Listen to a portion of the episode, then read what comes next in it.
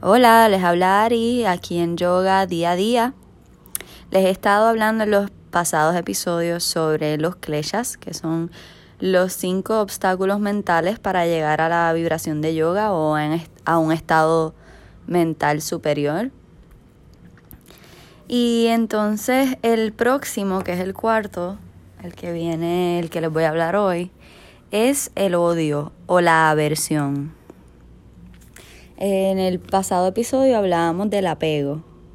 Entonces, la aversión u odio es como si fuera otro tipo de apego, simplemente un apego a lo que desprecias o a lo que te ha causado dolor.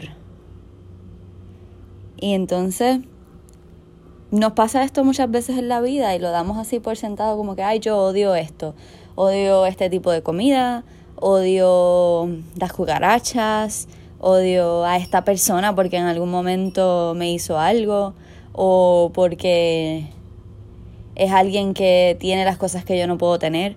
Como creamos estos desprecios, estos desagrados, estas em, aversiones hacia cosas y personas, quizás hasta experiencias que nos han afectado de alguna manera, ya sea que nos han hecho daño, nos han hecho dolor, nos causan alguna sensación incómoda.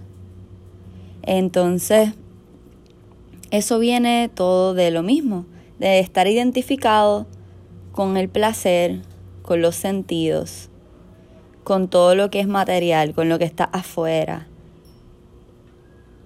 Pudiésemos decir que todos los demás obstáculos vienen del primero, la ignorancia del ser, porque si tú estás claro en que todos somos energía y estás en esa vibración, entonces no vas a tener egoísmo, no vas a tener apego a las cosas materiales ni a las personas y no vas a tener odio en tu corazón, porque sabes que todo es pasajero, porque sabes que todo es una misma energía entonces encuentras los errores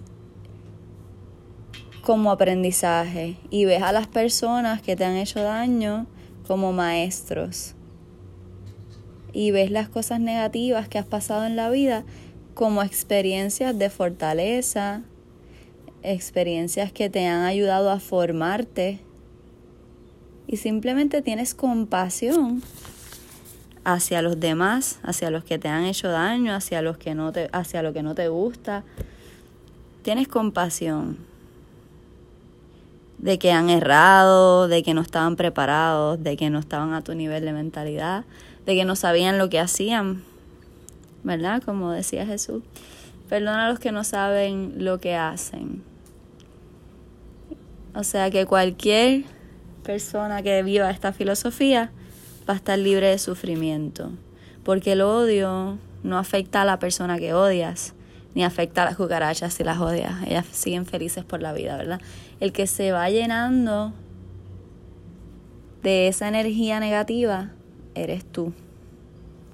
Así que es como que vas a dejar que esa persona que te hizo daño te siga haciendo daño toda la vida si estás aguantando algún rencor o algún odio o aversión por esa persona. Entonces lo, lo más lógico es al revés, lo dejas ir. Te liberas a ti mismo de cualquier cargo que tenga que ver con esa experiencia. Y la puedes observar desde afuera como lo que es una experiencia más, un aprendizaje más, algo que te hace crecer y ser más sabia y más sabio. Y así con todo, no odiar nada, no tener aversión a nada. El odio puede volverse casi como una adicción. Una vez empiezas a odiar las cosas a las personas es, es difícil, quieres seguir odiando. Es como que, ay, odio a todo, odio, odio a todo, odio a la humanidad, odio estas cosas, odio a las otras, te vas volviendo un grinch, ¿verdad? Te vas volviendo una persona despreciable. Entonces vas a notar cómo estás en esa vibración y los demás lo sienten y se van alejando. Cambia tu energía, tu aura. Entonces, si estás cuidando de ti, igual que cuidas de comer mejor, de ejercitarte, de hacer asanas o posturas, pues también hay que cuidarnos nuestro, nuestro aura, nuestra energía, nuestra vibración, nuestra mente. Y vamos buscando eliminar todas estas cosas. El apego y la aversión solamente nos trae sufrimiento a nosotros mismos. Así que debemos vencerlo desde el amor, desde la compasión, desde seguir agarrados de la idea de que todos somos uno. Todos somos uno y todos somos unidos a la energía suprema o a Dios. Gracias por escuchar hoy. Aquí yoga día a día. Les hablo luego.